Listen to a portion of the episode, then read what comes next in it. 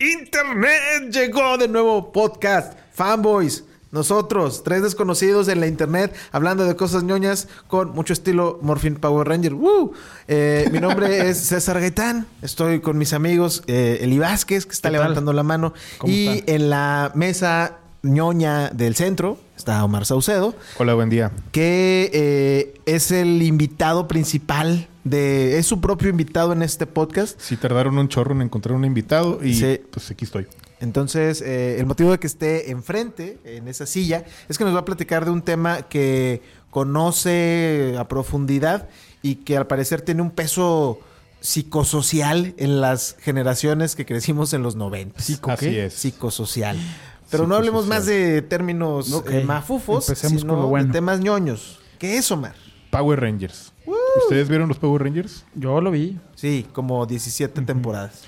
Viste mucho más de lo que el promedio vio, que, que son nada más como cinco temporadas. Pero bueno, vamos a hablar de Power Rangers y no vamos a hablar de la reseña de la serie, porque pues eso yo creo que todos, todos quienes vimos los Power Rangers de niños sabemos de qué se trata. Vamos a ir un poco más porque yo creo que los Power Rangers fue un producto cultural que nos marcó como generación y que son los a pesar de que ahorita tenemos a Batman, Superman, los Vengadores, son los superhéroes que nos marcaron en nuestra infancia.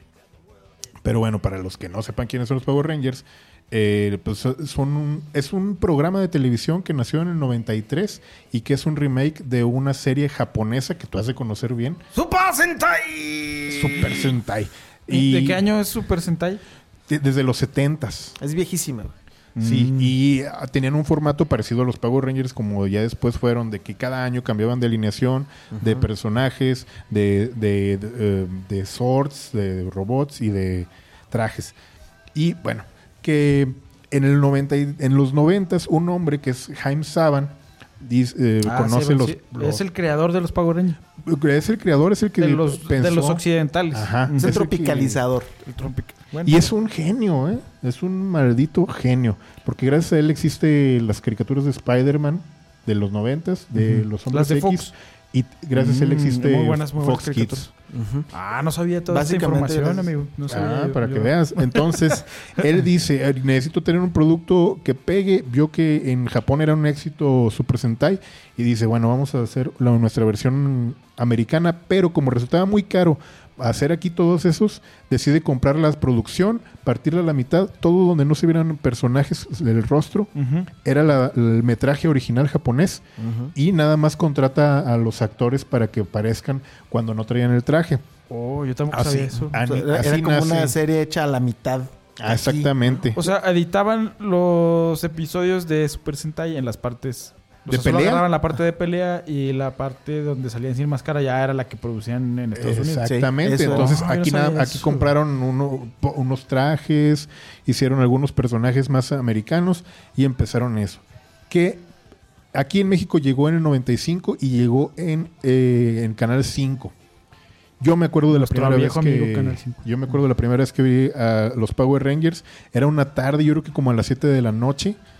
Y pues es que no había otra cosa más que ver la tele. En el 95, pues si no veías la televisión, pues no No, no podías sé. ir a internet porque no, teníamos. No teníamos. internet. Entonces, Canal 5 publicitaba que iba a haber una nueva serie y pues todo el mundo estaba a la expectativa de ver qué era. Mi hermano, que es 10 años mayor que yo, se sentó conmigo, la empezamos a ver y mi hermano, que es 10 años mayor que yo, dijo, es una basura, esto no sirve, se ve bien chafa.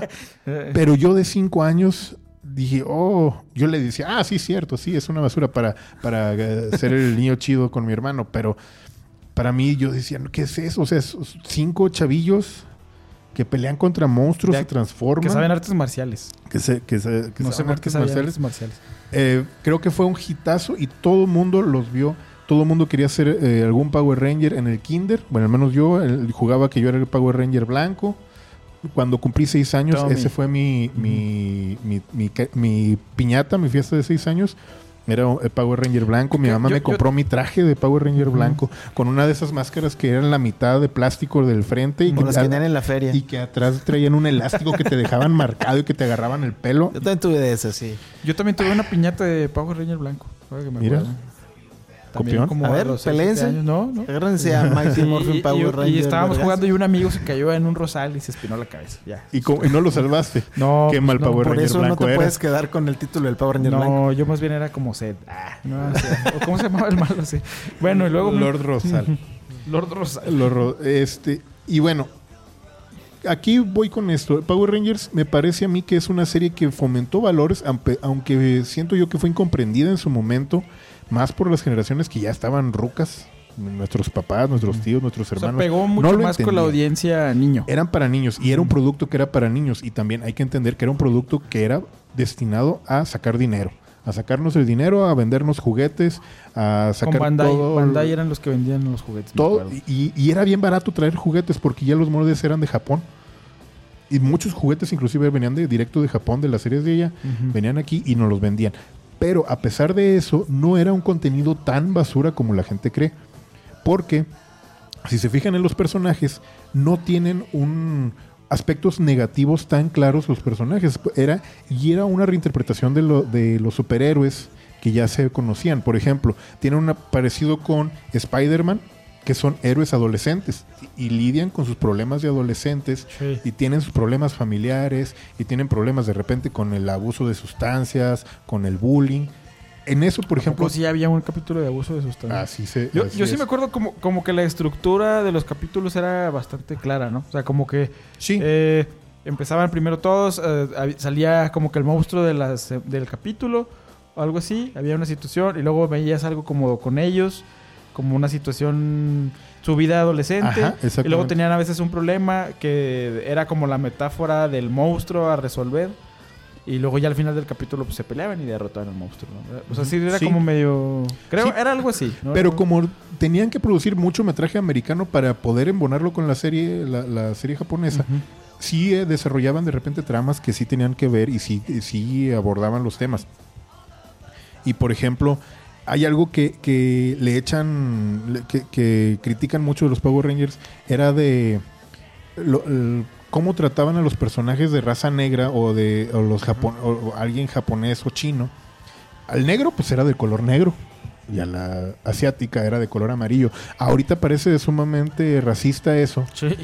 Pero si te ponen a pensar, series de ese tiempo donde los personajes principales incluían a alguien eh, en un grupo donde había blancos, también una de las protagonistas eran dos mujeres y además un negro, era Era súper adelantado, era muy Sí. incluyente. Y es algo que en estos momentos estamos viendo que se están repitiendo en otros tipos de contenidos. Y, y de hecho, y en la metraje original no solamente era una chica. El Power Ranger amarillo era un varón En Super... ¿Cómo? en Super Sentai. Super Ujú. Sentai. Aquí la tuvieron que hacer mujer para hacerla todavía más incluyente. Eh, de repente cuando está peleando la Power Ranger, la Power Ranger amarillo se le ve un paquetón ahí tremendo porque era un Ah, actor, eso. era un actor hombre el que lo interpretaba. Uh, a ver. Sí, para, para hacerlo Oh. incluyente y estereotipado también. Y sí, eran Porque puros, eran puros estereotipos. Tenía que funcionar a base de estereotipos. pero no eran, o sea, sí eran los estereotipos, era el, el líder, el guapo, el Nerd. el nerd, El la, nerd, la sí, chica Billy. fresa, pero por ejemplo, la chica fresa, sí era chica fresa, pero era la más empática de todo el grupo. Y era la que se preocupaba Kimberly. por los demás, Kimberly. El, el Mi amor tipo platónico, Kimberly. de- el amor platónico de todos, yo creo. Eh, el tipo nerd, a pesar de ser nerd, hay un capítulo que yo ahora, para, poder hablar de ello, hay capítulos donde tiene que eh, mejorar su físico, su condición física y convertirse en un, buen peleador. Entonces, no nada más se quedan con que es el nerd o con que es el buleado, sino de que todos lo, lo ayudan para que sobresalga y se convierta en un mejor Power Ranger. Entonces todos estos estereotipos sí estaban ahí presentes, pero lo lograban hacer que, que fueran como de aspectos positivos. Segunda hoja del guion. Segunda hoja del Disculpen, guion. ¿qué significa su- eh, Super Sentai? ¿No? ¿Qué es Sentai, amigo? No, lo sé, pero vamos a consultarlo Bueno, en Google mientras Omar ahorita- sigue Sí, platicando. perdónenme. Ok. Otro, otra de las cosas con la que se parece a otros superhéroes es, por ejemplo, con Iron Man, que es este, que al momento de que adquiere su, su traje, es cuando adquieren los poderes. Antes no los tienen. Y, y es parecido también a Shazam. Si te acuerdan, Shazam, Ajá. el héroe tradicional, es un niño que al momento de decir, se- de decir la palabra mágica que es Shazam se transforma y adquiere poderes. Es un poco parecido. Entonces vemos de que muy hábiles vieron que había cosas que podían, que ya habían funcionado, pero eran para otras generaciones. Aquí lo, lo vuelven, lo toman, lo amalgaman y nos dan este paquetazo tremendo. Y se alejan un poco de la seriedad, por ejemplo, que en ese momento existía con Batman y la serie animada, que venía de Tim Burton. Batman es un ser, o sea, sí, ahorita como adultos lo vemos que es algo muy padre, pero si vemos el trasfondo, de Batman y sus, sus motivaciones, es algo muy depresivo y que es un hombre que está buscando venganza a toda costa y eso es su motivo de vida. Y la también por algo a diferencia de que el, el superhéroe más famoso del mundo, que es Superman, pues ese no nos podemos identificar con él porque es un extraterrestre y es un, to- un ser todopoderoso. Perfecto. Y en cambio aquí eran tipos que tenían errores, fallos y que todos los días intentaban ser mejores Y- personas. ¿Y los adolescentes ya sabían artes marciales o era hasta que adquirían el poder de los Power Rangers? ¿O ya eran como que tenían que saber pelear? Eso sí no me acuerdo muy bien. Ya había tre- tres de ellos ya sabían. los Una era gimnasta. Una era Ah, gimnasta. Kimberly. Y luego Trini era asiática, entonces por default ya sabía Ya artes sabía pelear. Zack, Zack era muy bueno, el tipo negro casualmente era muy bueno bailando y rapeando. Era como Contra el poder. mal. Sí, ba- ba- bailaba, bailaba hip hop ahí contra los malos. Nada más uh, Billy era el que no, no sabía, entonces él, él tuvo que aprender. Volviendo Y- ahí al paréntesis educativo, Super Sentai es como super fuerza de ataque. Mm, no, pues sí. Sí. Sí, Power Ranger. Pues sí. Y bueno, cuando esto lo, le agregaron algo muy importante que para la trama, que son robots gigantes. El género, hay un género de Japón, que no recuerdo ahorita el nombre, que César me Los podrá mechas. ayudar. Tiene, hay un subgénero de que es de live action, porque los mechas aba- abarcan todo lo que Sí, son robots gigantes o robots, pero hay un género que es eh, derivado, que empezó inclusive en la serie japonesa de, de Spider-Man. Ok. Pero bueno. Sigan platicando. Entonces, estos robots gigantes también, que eran específicamente diseñados para vender juguetes, eh, algo que los niños nos sentimos atraídos inmediatamente y era algo que también, entonces ya tenemos como que la combinación perfecta Adolescentes, artes marciales y robots. y robots gigantes, robots y gigantes. Y juguetes monstruos. que ju- y monstruos. Eh, y algo que, que Muchos era olvidan eso que si era, eh, o sea, el monstruo, la botarga o no sé cómo se diga, como, Sí. o sea, sí, sí era como una parte importante de, y si te de la historia o no sé, del, del- Siempre algo que, que ahora, ah, si nos ponemos a analizar, los malos nunca eran personas. O sea, los que No, se agarraban a, a trancazos eran monstruos. Monstruos que, que no se podían identificar con las personas. Entonces, lo que la gente decía, es de que es mucha violencia, es que va- va- todo van a solucionar a golpes. No, ahí la trama de los adolescentes se solucionaba como hombres civilizados. Y la de los monstruos, eso sí, a madrazos. Sí, ahí- Porque ahí usted es- lo sabe. Si encuentra un monstruo, esos cabrones no, No. entienden de razones. No, no, no te van a entender. Oye, ¿y los, y los patrulleros, amigo? Eran patrulleros, eran patrulleros de Pero- masilla. Esos eran seres Ah, mágicos. sí, cierto. Eran, eran hechos, sí, es verdad. Sí, cierto. Sí. También parte del gran éxito de los patrulleros.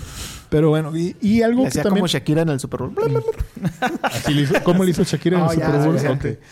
Este, y bueno, la gente sí se unió. En varios países fue censurado. De hecho, en Canadá nunca la transmitieron hasta hace poco. También en Nueva Zelanda. ¿Por qué? Porque decían que era Por violento. muy violento. Sí. Pero bueno, y se le salían chispitas cuando se golpeaban, me acuerdo. Era, creo yo que la violencia que mostraba era muy inocua. O sea, ni se era- pegaba. no se veía real la violencia. Sí, y era algo muy catu- caricaturizado. O sea, O sea, porque aparte tenías un robot gigante haciendo este tipo de movimientos para pegar. Ah, sí. Ujú. Sí, que se- era como que era muy difícil que se pudieran mover con, con el traje, ¿no? El actor. Sí. Lo que sí es que destruían muchas ciudades también. Eso me, me acuerdo. Pues ¿no? como Superman. Pues sí, Pregúntale a Zack. Snyder. Bueno, eso sí. Eso sí. Destruían a... O sea, cuánta gente se moría, ¿no? Por Sí, pregúntale a los Transformers Sí. también. Sí, bueno, es verdad. No, no, está Y bien. bueno. Ah, sí. Hay que, y hay que entender el contexto de cuando salieron los Power Rangers, que era una época en mediados de los noventas en donde no existía el internet y para conseguir videojuegos era una labor titánica para los papás. O sea, aquí no- ahora quieres un videojuego, lo bajas, lo conectas en Sí, línea a la, la consola Amazon o- y todo el mundo tiene sí. videojuegos. En ese momento te llegaba la consola, te llegaba un juego y a, a ver cuándo te tardabas en conseguir otro juego, porque pues no había había dos, dos o tres tiendas aquí en Saltillo que vendían videojuegos, yo Las creo. pulgas. Las Liverpool. Liverpool. Saludos al Liverpool. patrocinador oficial de los ñoños. Y bueno, fue tan fue tanto el éxito que tuvo esta serie que en el 95 nos aventaron la película, una película que fue un hito, que fue Yo la vi en el cine. una Yo también en el cine. Todos la vimos en el cine. Todos llevamos a nuestras mamás o nuestros papás a que vieran la película de los Power Rangers, pobres de nuestros papás, Con Ivan Us. y pues no tenía nada que ver con la con la serie, Sí. era otro villano. Sí me acuerdo que se veía más chida. O sea, como que era más cinematográfica. le metieron, Ah, bueno, en ese le, momento no le sabía metieron mucha lana. De hecho, eh, viendo los documentales que existen de cómo se realizaba esa película, los actores tenían que hacer en un día dos o tres capítulos de la serie Y luego Y- irse a filmar. y luego irse a filmar la película. Y para la película tardaban dos o tres días para filmar una escena. Entonces ellos estaban así como que muy, muy sacados de onda porque no estaban acostumbrados a trabajar para una película. Ajá. Y pues era, no entendían por qué tenían que repetir dos o tres veces la misma escena. Si en el Power Rangers normal era una tras otra, tras otra, tras otra, como enchiladas. Eh, Por eso la Enchiladas calidad. rancheras, ¿es un gran chiste? ¿No? No. No, Ok. ok. Bueno. Bueno. Eh, ahí fíjate que yo me acuerdo que por esa misma, en ese mismo año, eh, también llegó a Fox Kids Masked Rider. Que fue que- parte de la influencia, porque también es una serie súper vieja en el Kamen Rider, que es el original en Japón. Está Sí. también de, de hecho, es, primero surgió Kamen Rider en Japón, como en el Sí. 70, luego Super Sentai como en el 75 por ahí. Y acá llegó gracias a, en realidad a la influencia de Power Rangers. Y ahí ha- hay algo que hay que hacer notar, que Jaime Saban se dio cuenta de todo este éxito que tenían y vio la manera de, de cómo poder sacarle provecho. Trajo Masked Rider, trajo Beetleborgs Ah, sí, sí. Y hay otra serie que no recuerdo cómo se llamaba, pero que también era la- la- prácticamente la misma trama, pero que no tuvieron el mismo éxito que los Power Rangers. Y los Power Rangers ya estaban muy enraizados en la, en la cultura y popular. Pero las generaciones cambian, los niños fuimos creciendo y si bien no dejamos de ver las- los Power Rangers, sí nos fueron interesando ot- otras cosas. Llegó Dragon Ball y el furor fue Dragon Ball. Luego llegó Pokémon y fue el furor Pokémon. Y estos tres eh, programas, estos, estas dos caricaturas y este Los tres con programa eh, influencias japonesas. tenían dos completamente japonesa y una reinterpretación de, de un producto japonés que llegó a América. Creo yo que fueron las tres paradigmas Ujú. en nuestra infancia. ¿Por qué? Porque nosotros crecíamos con la televisión y era algo muy bonito que a lo Sí. mejor ustedes no, no, eh, no me dejarán mentir. Esperar que llegara a las 7 de la noche para ver un capítulo nuevo De Dragon Ball. de Dragon Ball o de. Power Rangers o de Pokémon, verlo y luego al otro día llegar a la escuela y todos los niños sentarse a platicar y a jugar de ese De capítulo. lo que habías visto. Y si no lo veías, pues... Estabas fuera del eh, círculo social. y ya la no lo podías ver eh, durante otros, eh, a lo mejor hasta el otro año que pasaban las Repetían. repeticiones, porque pues, no había manera de, de saber qué demonios había pasado. Era alguien que te lo platicara. Y sí se tardaban mucho en llegar las temporadas, ¿no? Que luego... Por eso las repetí. Sí, lo repetían, repetían y luego de repente ya aparecía. O sea, como que yo no Y me acuerdo lo que decían... publicitaban un chorro cuando publici- llegaba, ajá. cuando O sea, que llegaba una nueva. estreno. Nuevos capítulos. Ajá, sí. Y eran como Por unos fin. 20 capítulos y la otra vez te aventaban los... Sí, ya sé. Y luego ponían copias chafas de, de Dragon Ball o ponían copias chafas. eh, ¿Cómo se llamaba el, de, el de la copia chafa de Pokémon? Que era con discos. Digimon. Blade Ah, Blade. no sé qué era. No. que era Monster Ranger, güey. Ah, Monster Ranger. Estaba bien extraño. Sí me Sí, hubo muchas... Hubo uno de robots, no sé qué... Medabots. Medabots. eh, pero eso estaba bien chido. está bueno. Ah, bueno, estamos hablando de los Power de los Rangers. Power Rangers, ahorita que decías que crecimos y dejamos de verlos, yo no. lo, segui, lo seguí viendo muchos años. Sí, yo Este- también lo seguía viendo, pero no era ya la euforia. Sí, bueno, no era el mismo nivel. Pero sí los veía como con cierta religiosidad. O sea, sí era como Sí. que, ah, sí, o sea, sí voy a ver, estoy, sé lo que pasó en el capítulo anterior y sigo la trama. No era una cosa que tenía en la tele para ver que hiciera ruido, ¿no? Sí. Este. De hecho, y ahí te acuerdas también que la- el hito de la generación anterior a esta de los Power Rangers fueron las Tortugas Ninjas, algo que sí le tocó a mi ¡Oh, el hermano. crossover! Y hay un crossover cuando el, ya cuando es tan exitoso eh, todo esto, Jaime Saban compra la propiedad de las tortugas ninja y dice hay que hacer una serie live action de tortugas ninja. Entonces la produce, se transmite por Fox Kids y es existe en el mismo universo que los Power Rangers y hay una escena muy famosa de crossover de las, pa- las tortugas ninja con los Power Rangers. Pero es una versión de las tortugas ninja que muchos fans no reconocen, la odian. Hay una quinta tortuga que es una Ah, femenina. caray, eso sí no, no Pero no que sí existía en el canon. Tortuga. Solo pues, no estaba llevado a la animación.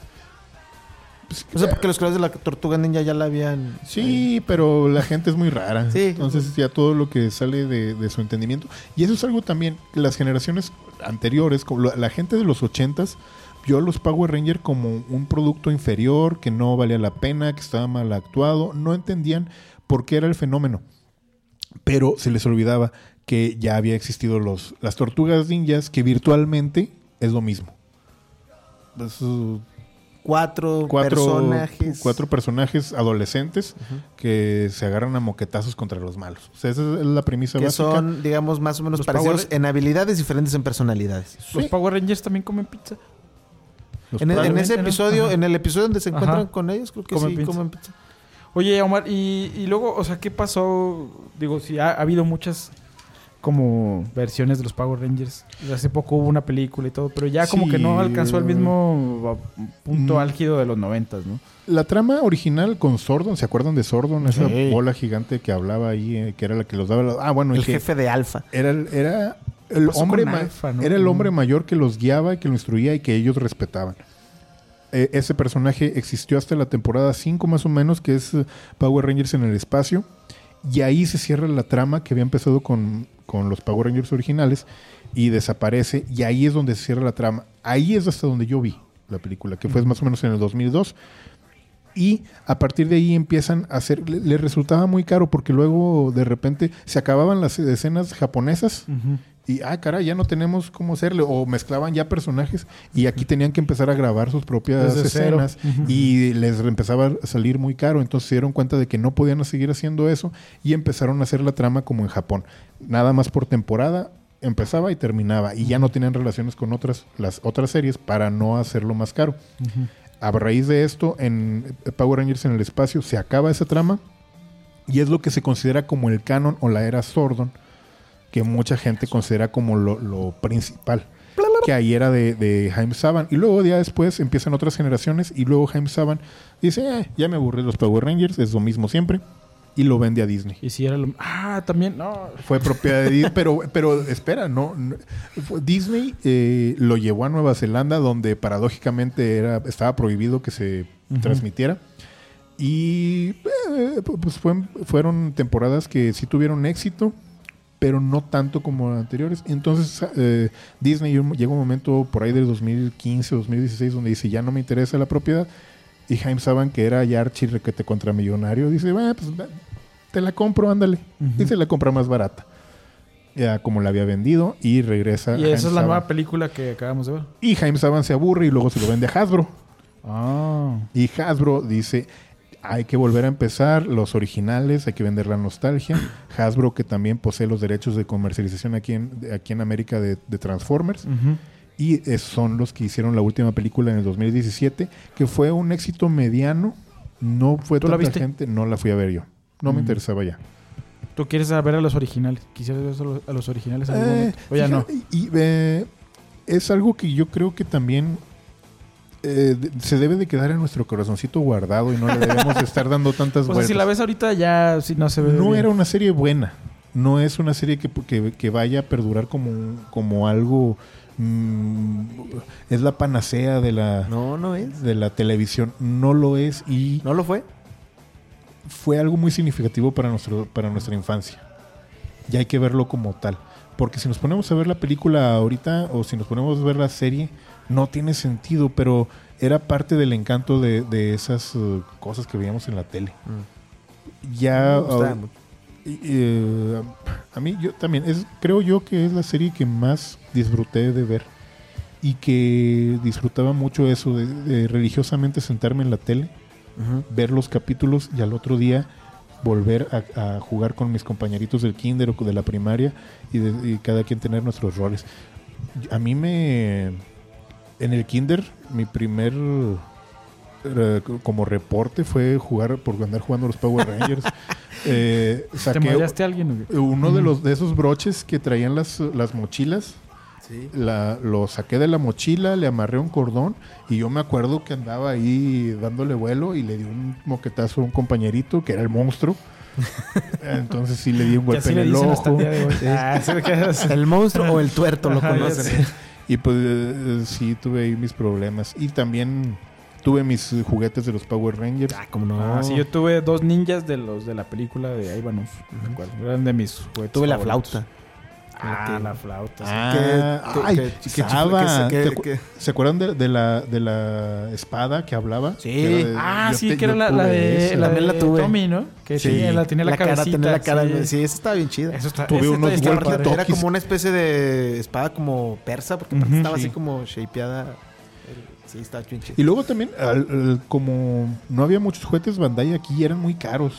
Y de repente yo tenía que ir a los mercaditos sobre ruedas a conseguir fallo, o sea, bueno, cosas. De niño andabas de- en el, en el gueto, cabrón. Ah, ajá, mi papá me llevaba y ahí era donde compraba yo los juguetes. Y luego llegaban, aquí no, no era tan común ir al McDonald's en ese entonces. No sé si llegaban los mismos juguetes que en Sí, Estados hubo, Unidos. hubo monitos de, de Power Rangers. Pues sí yo los, yo los compré usados. Mm, sí, Tuve recuerdo que, usados. que había no monitos. recuerdo. Y luego Sí. mi sueño siempre fue tener el- los swords, Ujú. Los swords independientes y poder armar al, Ah, al Megazord. Nunca los pude tener y entonces yo tuve que hacer mis propios swords con Lego. Yo hacía mis, No mi- mis qué loco. pequeñas piezas y al final los embonaba y hacía mi Megazord acá aparte. Entonces sí fue algo muy muy relevante y hasta la fecha yo los veo con mucho cariño, pero sí no pues digo, no es que sea un gran programa, pero creo yo que sí mm, se le ha restado mucho a la importancia que tuvo en nuestras generaciones. Y ya para cerrar, no va a volver a pasar eso jamás, creo yo. ¿Por qué? Porque pues ese fue un hito de la televisión. La televisión ya está muerta. Yo creo que ya tiene unos 10 años que eh, empezó a agonizar y ahorita yo ya la considero muerta. Y ya después de eso, de, de los tres programas que les comento que fue Power Rangers, Pokémon y Dragon Ball, creo yo que ya jamás hubo una serie que tuviera tanto impacto en los niños. ¿Ustedes Hubo, hubo algo ahí, pero no a esos niveles eh, como Bob Esponja, que sí Sí. causó como... Ah, ser- sí, más allá de si les gusta o no, o si nos gusta o no, eh, sí, o sea, incluso Nickelodeon le vio como ese potencial y luego por eso extendieron de manera innecesaria la serie. Y, Y- y algo películas y, de todo, ¿no? Y algo ahí que, que yo quiero resaltar. Bueno, pongámonos a pensar lo que les comento yo de Power Rangers, los aspectos positivos y lo que querían, el mensaje que querían dar respecto a, a mejora continua y todo, y trasladándolo a Bob Esponja, y Bob Esponja no, No. tiene eso. Bob Esponja es puro entretenimiento y no tiene Sí. mucha sustancia. Y ya después de eso, pues ya no hubo nada. ¿Por qué? Porque fue la generación que nació con el Internet, ya a partir de ahí el YouTube y la- los, lo- los videojuegos mucho más fáciles de conseguir. Y también el- empezó esto que se le llama nichos. Ahora, si a ti te interesa algo, tú lo buscas. Y hay muchas cosas a, a- a donde tú te puedes interesar y buscar. Ya no existe esa eh, sentarte todos los niños de México que se sienten a, A la ver una misma sola hora cosa, ¿no? a ver una, mis- a- Sí, eso una ya, sola ya no existe ese nivel de unificación. No va a volver a suceder. No, y los proba- Power Rangers Probablemente no. creo que, que, toda la Yo- tecnología. ¿qué- ¿No dirías hace. tú que a lo mejor con los niños, digo, eh, eh, como más pequeños, Pau Patrol no podría ser como uno de- eh, que todo el pues mundo sí, ve? Pues sí, O, o Peppa Pig. Bueno, no lo sé. eh, pues sí, Sí. Pero no, creo yo que no es lo mismo porque lo ven a diferentes momentos. Mi hijo ve Paw Patrol, pero ya pasó su etapa y ahorita está iniciando la etapa de otro niño. Entonces ya no hay, ya si dos niños se juntan, ya están viendo dos uh, cosas, diferentes. Ya no, y aparte, también recordemos de que los noventas fue la época mágica dorada de la televisión. En Estados Sí. Unidos, por ejemplo, que nos, eh, nos trajo acá Barney, que era para los niños pequeños, que los jóvenes veían, eh, veían Friends, que la época de David Letterman, aquí en Mm. México llegó otro rollo. Todos esos Sí, fueron, fueron cosas que ya jamás vamos a tener y ahora creo yo que eh, pues es algo para ver con mucha nostalgia, amigos. ¿Cómo ven este tema de los Power Rangers? Que para mí se me hace lo- algo súper importante para la cultura popular y para los nosotros los millennials. A mí me hizo recordar muchas cosas. ¿verdad? Sí. No, y lo No los voy a volver a ver sí nunca, está- pero está chido. Yo si me los topo ahí de repente los voy a ver. Este, véanlos. si Están en gusta. Netflix, lo pueden ver en Netflix. Y Y bueno, gracias por compartir, por ac- acompañarnos. Recuerden vernos, subimos contenido nuevo cada jueves. bye. Adiós. Adiós. Somos fanboys.